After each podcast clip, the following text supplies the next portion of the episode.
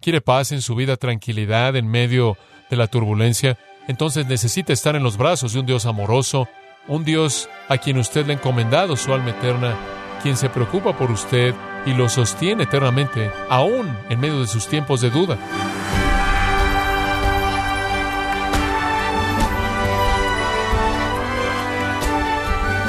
Le saluda su anfitrión Miguel Contreras, dando la bienvenida a Gracia a vosotros con el pastor John MacArthur. En los deportes, como el fútbol o el básquetbol, los capitanes de los equipos dan una charla motivacional o arenga antes de disputar un encuentro alentando a la victoria y el éxito. Pero, ¿qué aliento motivacional Dios le da a un cristiano para que sea victorioso cada día? En el programa de hoy, John MacArthur nos enseña cómo el Señor Jesús alentó a sus discípulos, fortaleciéndolos para que continuaran su ministerio después de la partida de Cristo al cielo. Estamos en la serie Consuelo para Corazones Turbados. No se lo pierda. Aquí en Gracia a Vosotros. El mundo en el que vivimos obviamente es oscuro y está lleno de gente temerosa que está luchando por entender la vida. Sus temores son personales, privados, individuales, pero también son colectivos. No es suficiente que tenemos problemas propios, sino que gracias a los medios masivos de comunicación también tenemos que preocuparnos por los problemas del resto de la gente. Hay un depósito acumulado inmenso de problemas saturados que toda persona tiene que enfrentar. Al mismo tiempo nos encontramos luchando por enfrentarlos porque somos tan malos en las relaciones. Entonces carecemos de apoyo real. Tratar de asegurar una relación significativa duradera en el matrimonio parece casi imposible. Las familias están llenas de caos y desintegración. Añada a esto décadas y décadas de propagar la autoestima y el orgullo, y lo que usted tiene es gente que está consumida con sus propios deseos, quienes complican la imposibilidad de tener relaciones significativas porque están tan centradas en sí mismas. Entre más materialista es la cultura, más esto se convierte en una realidad. Entre más cosas poseemos, entre más nos ocupan las cosas, menos significativas se vuelven nuestras relaciones. Si usted vive en una parte aislada del mundo en donde no tiene nada más que la familia, la familia adopta una importancia totalmente diferente y más grande. Hay un tipo de angustia en nuestra cultura que abarca e influencia a todo mundo, inclusive en medio de toda esta prosperidad material, en toda esta supuesta libertad, estamos inmersos en temores y ansiedades y dudas y preguntas, y hay una especie de terror cósmico que oscurece las vidas de la gente en esta parte del mundo y en esta época de la historia. La gente está buscando cosas que les dé significado, buscando desesperadamente mientras que están consumidas de egoísmo y de la búsqueda de la satisfacción de sus deseos personales. No tienen la capacidad de estar satisfechos, de estar en paz y de tener algún gozo duradero. Ahora permítame simplificarlo. En la profundidad del corazón de toda la gente hay una necesidad de tres realidades. Este es el mínimo irreducible. Tres realidades al mismo tiempo es el requisito máximo. Hay tres cosas que la gente necesita. Necesitan amor, necesitan ser amados, necesitan ser amados incondicionalmente, necesitan ser amados de manera abundante, necesitan ser amados generosamente y necesitan ser amados por alguien que conoce todas sus fallas y aún así los ama. En segundo lugar, necesitan alguien en quien confiar, alguien en quien creer, alguien que está consumido con su bienestar, alguien en cuyas manos pueden colocar sus vidas, quien es lo suficientemente poderoso y lo suficientemente generoso, y que tiene los recursos para asegurarlos en medio de un mundo inseguro. Necesitan alguien que los ame y alguien que se preocupe por ellos, que tiene el poder de rescatarlos de todos sus problemas. En tercer lugar, la gente necesita esperanza, necesita conocer que hay un futuro, necesitan poder ver la luz al final del túnel que se oscurece más y más, saber que alguien tiene un plan y alguien tiene un propósito y en algún punto en el futuro algo bueno va a pasar y que va a ser mucho mayor que cualquiera de todas las experiencias malas que ocupan sus vidas. Amor, fe y esperanza. Alguien que lo ame, alguien en quien usted puede confiar, que se preocupe por usted, que lo rescate, que lo libere, que lo ame por encima de sus problemas y alguien que le dé un futuro. Amor, fe y esperanza. ¿Se oye conocido? Ese es el trío cristiano. Eso es lo que se ofrece a toda persona en el Evangelio, el Evangelio de Jesucristo. Pablo el apóstol en 1 Corintios 13 dice que estos son los tres, fe, esperanza y amor. Y el más grande de todos estos es el amor. Con frecuencia el apóstol Pablo se refiere a ese tercio de virtudes un par de veces en Primera Tesalonicenses, de nuevo en Colosenses y en otros lugares. Esas tres provisiones divinas que nos vienen a nosotros, a los que creemos en el Señor Jesucristo, son esencialmente lo que necesitamos para vivir la vida con paz y gozo. La paz en cierta manera es el lado negativo, es la tranquilidad, es la ausencia de angustia, es la ausencia de ansiedad, es la tranquilidad en medio del problema. Gozo es el lado positivo, es la exuberancia a pesar de ello. La paz y el gozo vienen de estas tres realidades. Ahora, conforme llegamos a este texto, nuestro Señor va a dar las últimas palabras a sus once discípulos. Las palabras que les dio esa noche del jueves de la semana de la pasión, la noche antes de su crucifixión, comenzaron en el capítulo 13 y se han desarrollado ahora hasta el final del capítulo 16. Un discurso muy, muy largo por parte de nuestro Señor. Él les ha hecho todo tipo de promesas, les ha dado todo tipo de advertencias. En cierta manera culmina en su mente y en la realidad de que Él sigue hablando de morir y de irse. Y están llenos de preocupación y llenos de ansiedad mientras que Él ha estado con ellos. Ellos han tenido a alguien que los ame. Mientras que Él ha estado con ellos, Él han tenido alguien en quien creer que los ha librado de todo problema y les ha provisto todo lo que necesitan. Mientras que Él ha estado con ellos, ha llenado sus vidas de esperanza. Pero ahora, Él se va. Él está por morir y se va. Y además de eso les ha dicho, van a ser perseguidos de la misma manera en la que estoy siendo perseguido. Van a ser odiados, resentidos, rechazados, y esto se va a llevar a cabo a lo largo de toda la historia humana. A todos los seguidores de Cristo, la gente los va a arrestar.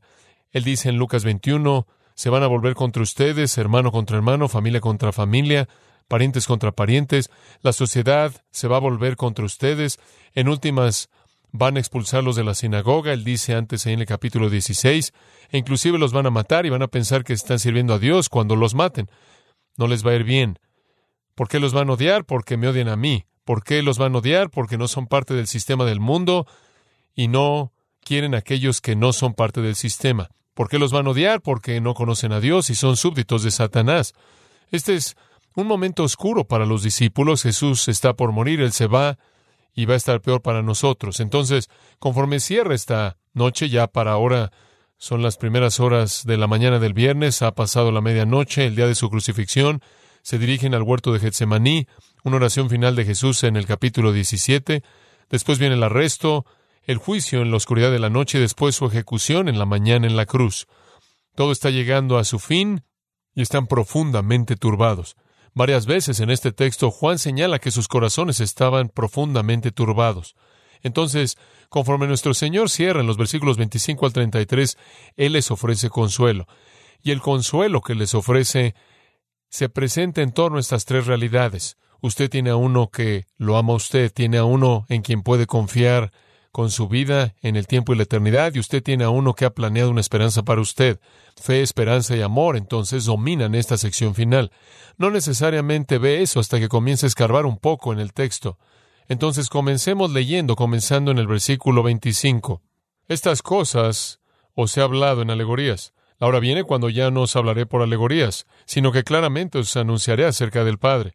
En aquel día pediréis en mi nombre, y no os digo que yo rogaré al Padre por vosotros, pues el Padre mismo os ama, porque vosotros me habéis amado y habéis creído que yo salí de Dios. Salí del Padre y he venido al mundo, otra vez dejo el mundo y voy al Padre. Le dijeron sus discípulos, He aquí, ahora hablas claramente y ninguna alegoría dices. Ahora entendemos que sabes todas las cosas, y no necesitas que nadie te pregunte. Por esto creemos que has salido de Dios. Jesús le respondió, ¿ahora creéis? Aquí la hora viene, y ha venido ya, en que seréis esparcidos cada uno por su lado, y me dejaréis solo. Mas no estoy solo, porque el Padre está conmigo. Estas cosas os he hablado para que en mí tengáis paz. En el mundo tendréis aflicción, pero confiad, yo he vencido al mundo. ¿Cómo tiene usted paz frente a todo esto? ¿Cómo tiene usted paz frente a la realidad de que Jesús va a morir y se va a ir? ¿Cómo tiene usted paz frente a la persecución e inclusive la ejecución, el martirio? Comencemos al final. Vaya al versículo 33, la última afirmación. En el mundo tendréis aflicción, pero confiad. Deténgase ahí. Confiad. En el mundo tendréis aflicción. ¿Qué significa mundo aquí? Bueno, ya hemos visto eso. Mundo no significa el planeta físico, significa el sistema de maldad que domina a la creación y domina a la humanidad. Es el mundo de maldad operado satánicamente, infestado por demonios, ejercido por pecadores. Es el complejo de maldad que domina la vida humana. Y no solo ha dominado la vida humana, sino que ha maldecido al universo entero. Entonces, usted simplemente necesita recordar que ahí es donde usted vive. Usted vive en un sistema de maldad. La maldad domina al mundo. El mundo es gobernado por Satanás. Él es el gobernador de este mundo, el príncipe de la potestad del aire, el espíritu que ahora opera en los hijos de desobediencia, el cual es simplemente otro término para los pecadores. Es un mundo satánicamente operado, infestado por demonios. Es un mundo de pecadores que practican la impiedad que la caída ha producido. Usted está en ese mundo. Y en el mundo usted tendrá aflicción. La palabra eslipsis significa esencialmente presión, aflicción, turbación. Usted literalmente va a ser aplastado. Usted va a ser presionado. Usted va a estar en una olla a presión. Usted va a estar en aflicción. Usted va a estar bajo dificultades. Esto es claro a partir de otras palabras, capítulo 15, capítulo 16, el mundo los odia, es hostil hacia ustedes. El apóstol Pablo reconoció esto más adelante con los creyentes cristianos en 1 Tesalonicenses 3, versículo 3. Él dice, nadie debe turbarse por estas aflicciones, porque ustedes mismos sabéis que para esto hemos sido puestos, porque de hecho cuando estuvimos con ustedes, les Estuvimos diciendo por adelantado que íbamos a sufrir aflicción y entonces pasó como vosotros mismos sabéis. Somos destinados para la persecución, destinados para la aflicción. No nos sorprende eso como cristianos. Todos los que quieran vivir piadosamente en este mundo padecerán persecución, dice el Nuevo Testamento. 1 Pedro 5.9, Pedro dice, las mismas experiencias de sufrimiento están siendo cumplidas por sus hermanos que están en el mundo. Esperamos que el mundo persiga a los cristianos porque persiguieron a Cristo. Inclusive que maten a cristianos porque mataron a Cristo. Nos odian porque no somos del mundo y no conocen a Dios. Entonces, frente a esto, frente a este mundo de tribulación que estos hombres están viendo, ¿cómo es que ellos sobreviven triunfalmente? ¿Cómo es que enfrentan esto? ¿A qué se aferran? Bueno, nuestro Señor dice esto. Regresa al versículo 33 de nuevo. Confiad, confiad. Ahora, eso parece ser una especie de respuesta débil, ¿no es cierto?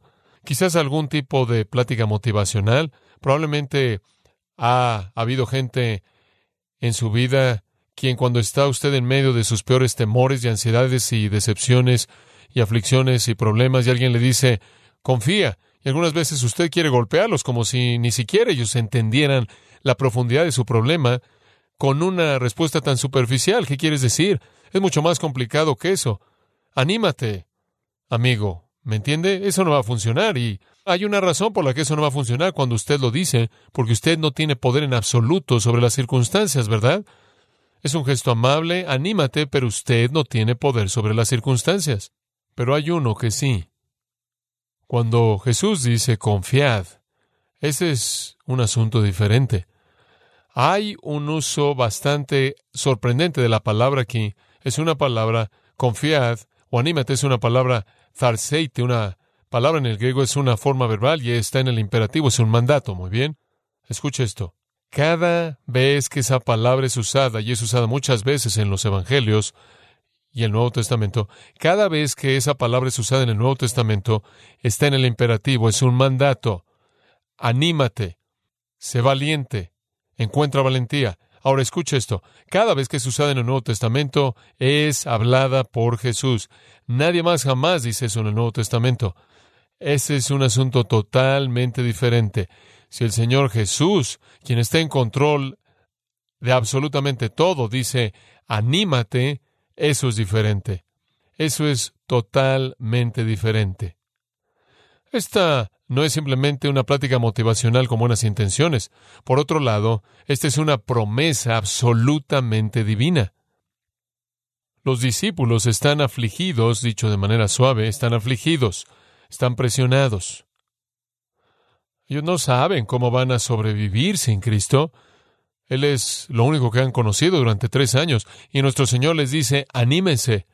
Yo les voy a decir tres cosas que deben traerles gozo. Una, son amados por Dios. Dos, ustedes están bajo el cuidado eterno de Dios. Tres, Dios tiene una promesa para ustedes en el futuro. Ustedes tienen amor, tienen fe y tienen esperanza. Ustedes son amados por Dios, ustedes creen en Dios, Ustedes esperan en Dios, eso es todo lo que necesitan, ser amados por Dios, ser encomendados en el cuidado eterno de Dios, y ustedes tienen una promesa de Él de que tienen un futuro glorioso y es todo lo que necesitan. Y quiero decirle esto, esto es lo que todo humano en el planeta necesita. ¿Por qué es que la gente no corre a Cristo, no acude a Cristo para que puedan tener a uno que los ama, quien es el soberano del universo, uno en quien pueden confiar, a quien pueden encomendar sus vidas, quien es todopoderoso, y uno que les da un futuro y una esperanza, quien literalmente controla el futuro, ¿por qué no es que acuden a Él? Respuesta simple, aman su pecado. Aman su pecado. Pero para aquellos que vienen a Él, Él provee todo lo que necesitamos. Saber que usted es amado por Dios, saber que Dios cuida de usted, saber que Él ha tomado la confianza que usted le ha entregado al creer en Él y que Él lo va a sostener y guardar para siempre y saber que Él tiene una esperanza para usted y que Él está en control de todas las cosas en el universo, eso quita toda la ansiedad de su vida. Y le puedo decir, yo no creo que haya un momento en mi vida en donde yo no tengo una paz tranquila y un sentido de gozo debido a estas cosas, sin importar lo que está pasando a mi alrededor, y muchas cosas están pasando con mucha frecuencia. La paz del alma viene de amor y fe y esperanza. Veamos el amor. Versículo 25. Estas cosas os he hablado en alegorías. La hora viene cuando ya no os hablaré por alegorías, sino que claramente os anunciaré acerca del Padre. En aquel día pediréis en mi nombre, y no os digo que yo rogaré al Padre por vosotros. Ahora, permítame decirle algo simplemente para que entienda lo que esto significa. Estas cosas, ¿qué quieres decir estas cosas? Todo lo que él les dijo, no solo el párrafo previo, no solo esa noche, sino todas las cosas que él les había estado diciendo a lo largo de tres años de enseñanza e instrucción. Todo tenía que ver con el Padre. Todo tiene que ver con el Padre. Al final del versículo 25, todo tiene que ver con el Padre. Él ha estado revelando a Dios. Él ha estado revelando a Dios. Yo y el Padre no somos. Yo hago la voluntad del Padre. Yo solo hago lo que el Padre me dice que haga. Lo que quiere que haga, me dice que haga. Él reveló al Padre. Dios está revelado en Cristo. Él es la plenitud de la deidad corporalmente. En Él está la sabiduría misma y verdad de Dios personificadas. Juan 1.14. Entonces, todo lo que Él dijo siempre fue para revelar al Padre, revelar a Dios. Pero todo esto fue en lenguaje figurado. Algunos traductores dicen en parábolas, algunos dicen en alegorías. Ninguna de estas palabras realmente son buenas. Lenguaje figurado probablemente es cercano. La palabra es paroimía en el griego y básicamente significa una afirmación velada, una afirmación incisiva pero velada. Esto es una afirmación que trae algo de luz pero todavía tiene algo de oscuridad. En otras palabras, a lo largo de su ministerio entero, la palabra hebrea es que él habló en mashal, mashal, Mashal es una afirmación velada pero incisiva. Jesús habló acerca de ser la luz, él habló acerca de ser agua, él habló acerca de ser pan, él habló acerca del templo y su cuerpo, él habló acerca de comer su carne y beber su sangre, él dijo cosas como antes de que Abraham fuese yo soy. Y aunque hubo algo de luz en todo esto, hubo oscuridad en torno a ello. Hubo un velo que cubría esto. Y ahora él está hablando de morir y resucitar y partir. Ahora, hubo suficiente verdad en todo lo que Jesús enseñó como para quitar cualquier excusa por no creer en él. Hubo suficiente verdad en lo que él enseñó para saber que él era Dios, él era el Salvador, él era el Mesías y por qué había venido. Pero no siempre hubo suficiente para entenderlo todo. Y él estaba hablando en lenguaje velado, porque hubieron cosas que no habían sucedido que él no podía explicar de manera completa. La cruz, la resurrección, la ascensión, el envío del Espíritu Santo. Él había dicho muchas cosas acerca del Padre, pero todavía había un velo. Todo había sido velado. No era una explicación completa. No fue solo debido a que las cosas no habían pasado y por ello no podían ser explicadas, sino que también fue porque ellos no lo entendían. Ellos tuvieron dificultades en entenderlo, inclusive lo que él dijo. Ellos se rehusaban a creer que él moriría y se iría, porque pensaban que iban a traer el reino, y tenían toda su ambición personal ligada a eso. No querían que él muriera, no querían que él se fuera, eso no estaba en el plan. Entonces, ellos crearon algo de su propio velo y también fueron veladas por años y años de instrucción en el judaísmo, que era una forma apóstata del judaísmo, que había creado estas expectativas, pero no los había instruido acerca de la necesidad de que el Mesías sufriera y muriera y resucitara. Entonces, en la actualidad no están claros en muchas cosas. Capítulo 16, versículo 12, Jesús dijo, tengo muchas más cosas que decirles, pero no las pueden recibir ahora. No puedo continuar, van a tener que esperar hasta el otro lado de la cruz, el otro lado de la resurrección, y cuando venga el Espíritu Santo, entonces van a entender completamente. Usted puede entender esto. Si usted estuviera en su situación, usted no tiene ningún Nuevo Testamento y la cruz no ha sucedido y la resurrección no ha sucedido y el Espíritu Santo no ha venido y usted está tratando de interpretar todas las cosas que Jesús está diciendo a la luz de lo que no ha pasado. Pero él dice, versículo 25, la hora viene. Viene una hora en la que ya no les hablaré en lenguaje figurado, sino que les hablaré de manera clara del Padre. ¿Qué hora es esa? ¿Qué hora es esa? Bueno, le digo, podría ser después de la resurrección, cuando Él se reunió con ellos en el camino de Maús y se reunió con ellos en el aposento alto y les explicó el Antiguo Testamento, Lucas 24. Podrían ser los 40 días entre su resurrección y su ascensión, cuando les habló acerca de cosas, acerca del reino de Dios. Pero la mejor explicación y la más completa de la hora viene es la hora cuando el Espíritu Santo es enviado. Ya sabemos que les ha prometido el Espíritu Santo, capítulo 14, capítulo 15, capítulo 16, y siempre lo identificó él como el Espíritu de verdad. El Espíritu de verdad quitará el velo. La hora viene, en el versículo 26 es llamado en ese día, en aquel día. En el versículo 23 es llamado en aquel día, aquel día. Aquel día, la hora cuando el Espíritu Santo viene. Pentecostés, cuando la época del Espíritu Santo inicia. En la época venidera el velo es quitado, los misterios desaparecen, los mashal se acaban. Entonces la hora está por venir. La hora está por venir.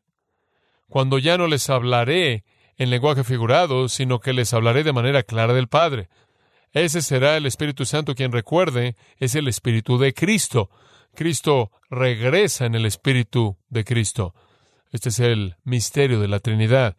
Hablaré claramente y el hablar claramente del Espíritu de Cristo se registra en el Nuevo Testamento.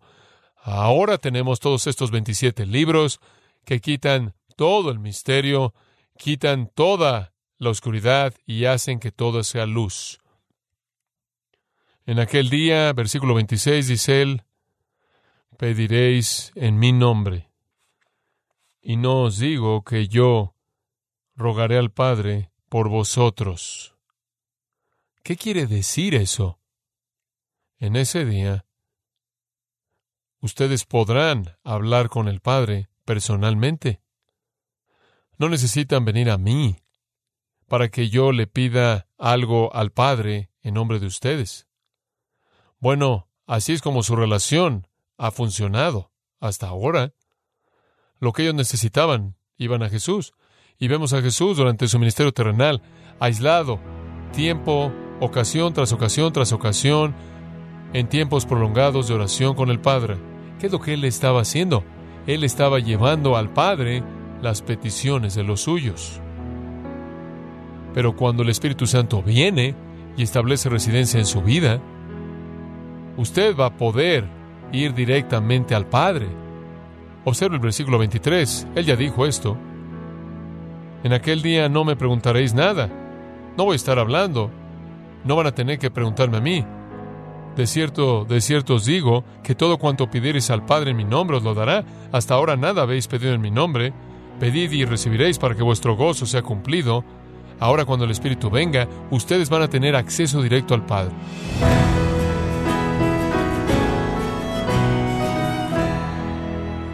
John MacArthur nos enseñó que el aliento de Cristo fue una orden para los discípulos a que se animaran y se armaran de valor porque el Hijo de Dios, quien controla todas las cosas, siempre estaría con ellos. Estamos en la serie Consuelo para Corazones Turbados, aquí en gracia a vosotros. Estimado oyente, quiero invitarle a leer el libro La libertad y el poder del perdón, escrito por John MacArthur, donde nos muestra que una vida que ha sido perdonada por Dios está llamada a perdonar para contar con la intimidad espiritual con su Salvador. Adquiéralo ingresando a gracia.org o en su librería cristiana más cercana. Y como lo hago regularmente, le recuerdo que puede descargar todos los sermones de esta serie Consuelo para Corazones Turbados, así como todos aquellos que he escuchado en días, semanas o meses anteriores, animándole a leer artículos relevantes en nuestra sección de blogs, ambos en gracia.org.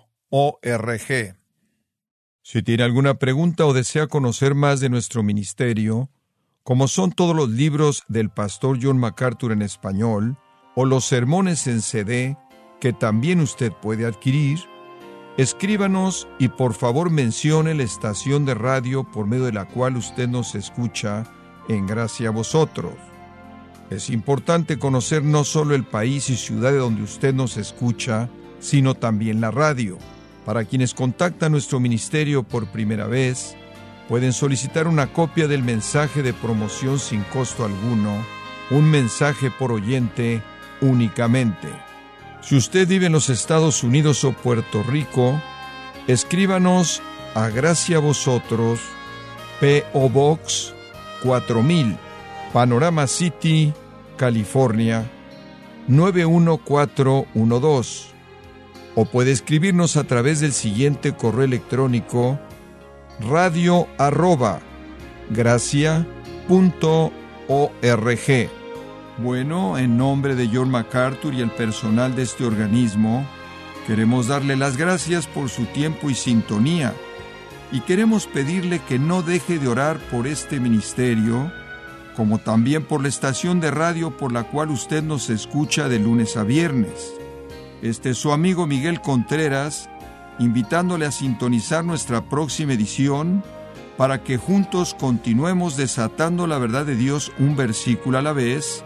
No se lo pierda, aquí en Gracia a Vosotros.